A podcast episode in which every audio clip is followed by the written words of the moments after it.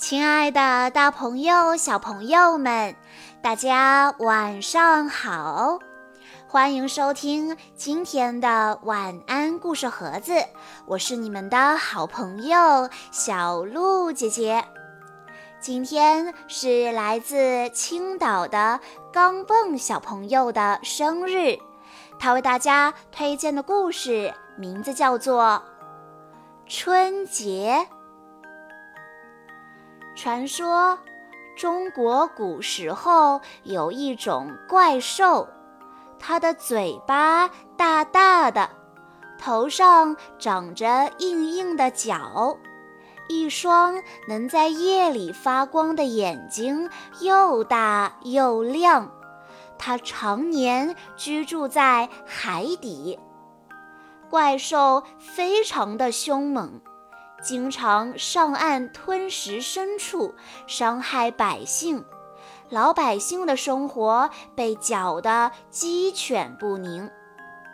这件事被上报到玉皇大帝那儿，玉皇大帝就下达谕旨，派天兵天将捉拿怪兽。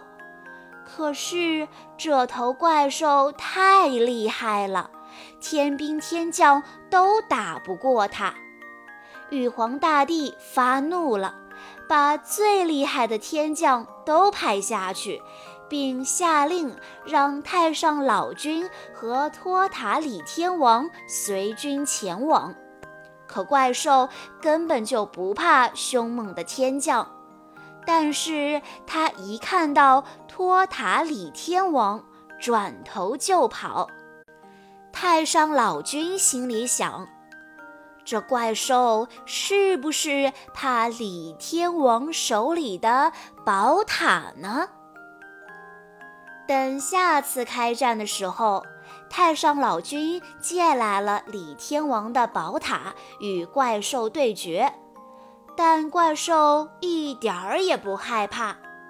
太上老君又穿上李天王的大红袍上阵。没想到怪兽吓得头也不回地逃跑了。太上老君这下明白了，怪兽怕红色，于是他命令天兵天将们都穿上红袍追赶怪兽，最后在海边抓住了他。玉皇大帝下令把怪兽交给太上老君好好管教，每三百六十五天才能放它去人间一次。太上老君给它起名叫年，可是年并不知道悔改，每当他下界的时候，还是会吞食牲畜，伤害人命。因此，每到年下界这一天，村村寨寨的人们都会扶老携幼逃往深山，躲避年的伤害。这一年又到了年要下界的时候了。桃花村的人们知道年要来，都忙着上山避难。这时，从村外来了一位乞讨的老爷爷，他手里拄着拐杖，银白的胡须飘飘扬扬，眼睛像明亮的星星。乡亲们有的封窗锁门，有的收拾行装，有的牵牛赶羊。到处人喊马嘶，一片匆忙恐慌的景象，没有人顾得上去关照这位乞讨的老爷爷。村东头有一位好心的老婆婆，她给了老爷爷一些东西吃，还劝他快上山躲避年。可是老爷爷一点儿也不在乎。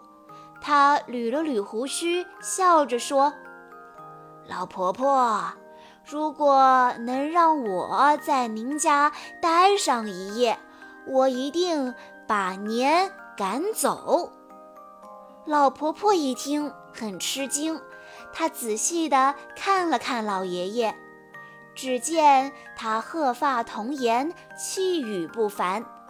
可是他还是不相信老爷爷有这么大的本事，所以他坚持劝说老爷爷上山。老爷爷微笑着摇摇头，还是不肯走。老婆婆没有办法，只好独自上山避难去了。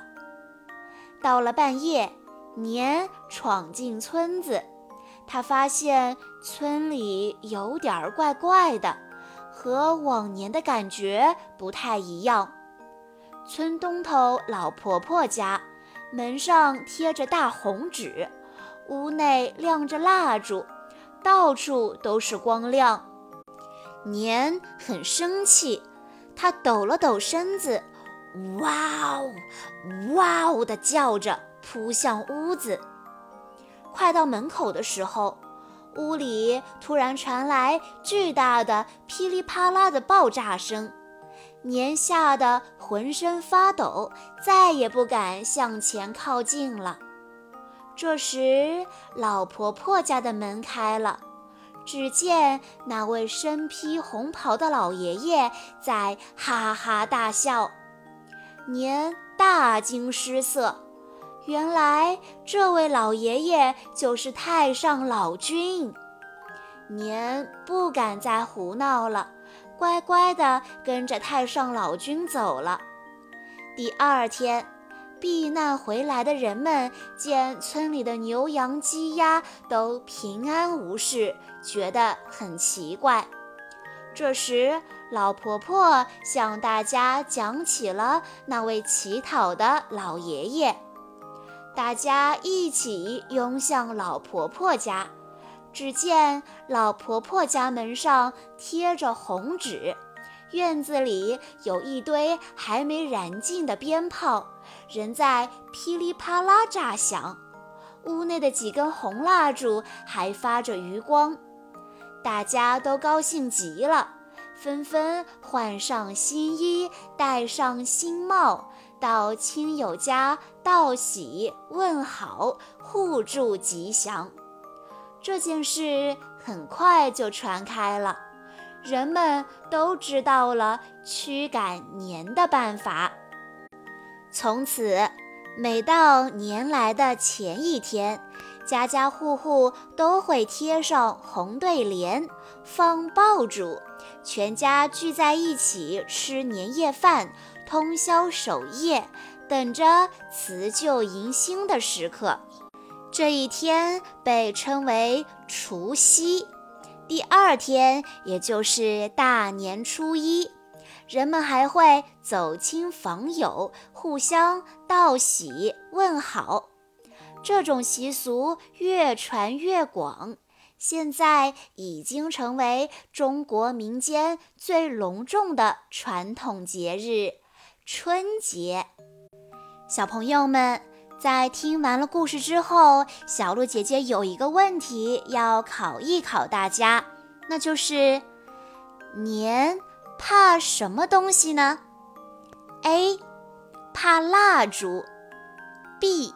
怕对联，C，怕红色的东西。